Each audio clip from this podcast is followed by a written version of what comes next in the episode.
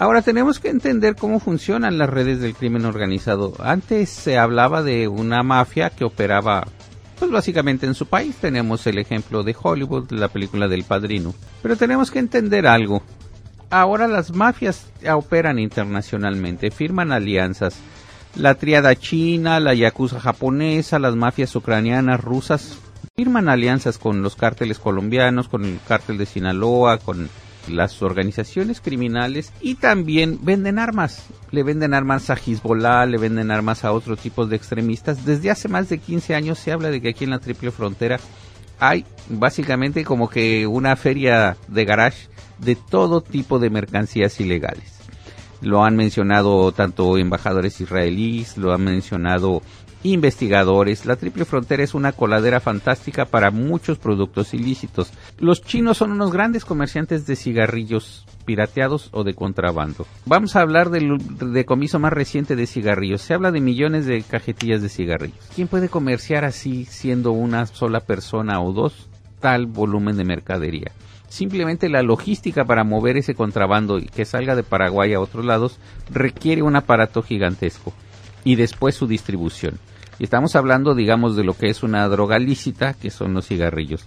Ahora, si lo hacemos exponencial a drogas ilícitas como la cocaína, como ahora últimamente el fentanilo, que es una droga sintética muy poderosa que cuyo mercado dominan los chinos, vamos a ir encontrando muchísimas cosas. Esto, digamos que lo que llegó a, esclarecer o las causas en las que llegó a intervenir Marcelo Pecci podrían ser el la punta de un iceberg mucho más gigantesco que habría que ir escarbando. Ahora bien, después de, nos damos cuenta y hacemos una cronología después de los operativos como a ultranza, ¿qué es lo que sucedió? Se han disparado casos de sicariato.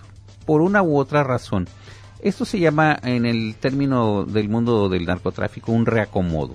En primer lugar, el reacomodo limpia a aquellos que pudieron ser soplones o proporcionar información para que las autoridades actuaran también este es como un ejemplo para que aquel que hable se tiene que mantener en silencio o puede pagar las consecuencias.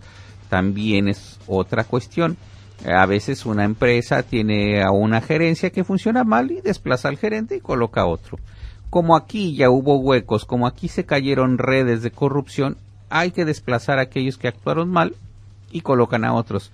Eh, nada más que la jubilación ahí no es con un despido discreto, sino que es con plomo, ¿verdad? Este, jubilan en metálico los narcos también, te jubilan con plomo.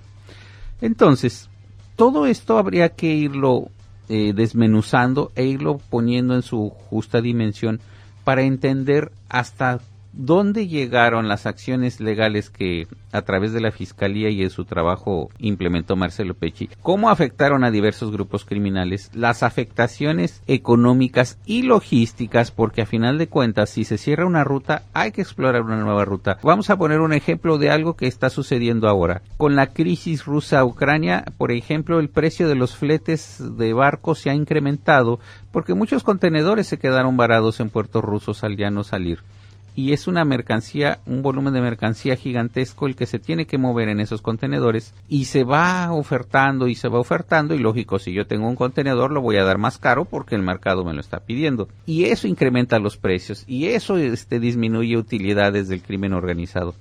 Y eso se, alguien lo tiene que pagar. Y esas afectaciones también se tienen que enviar mensajes que son básicamente intimidatorios. ¿Cuál fue la primera reacción? Ayer tuvimos aquí en la lupa a la vicepresidenta de la Asociación de Fiscales y ella dijo, trabajamos con grandes carencias logísticas. Muchas veces los vehículos básicamente andan así como los picapiedra, ¿no? Que se tienen, que tienen que agarrar ellos el vehículo para que el vehículo pueda andar. Y si vemos esas carencias y un shock tan importante, ponen en, este, en alerta a los fiscales y los ponen en un temor porque ellos están en desventaja.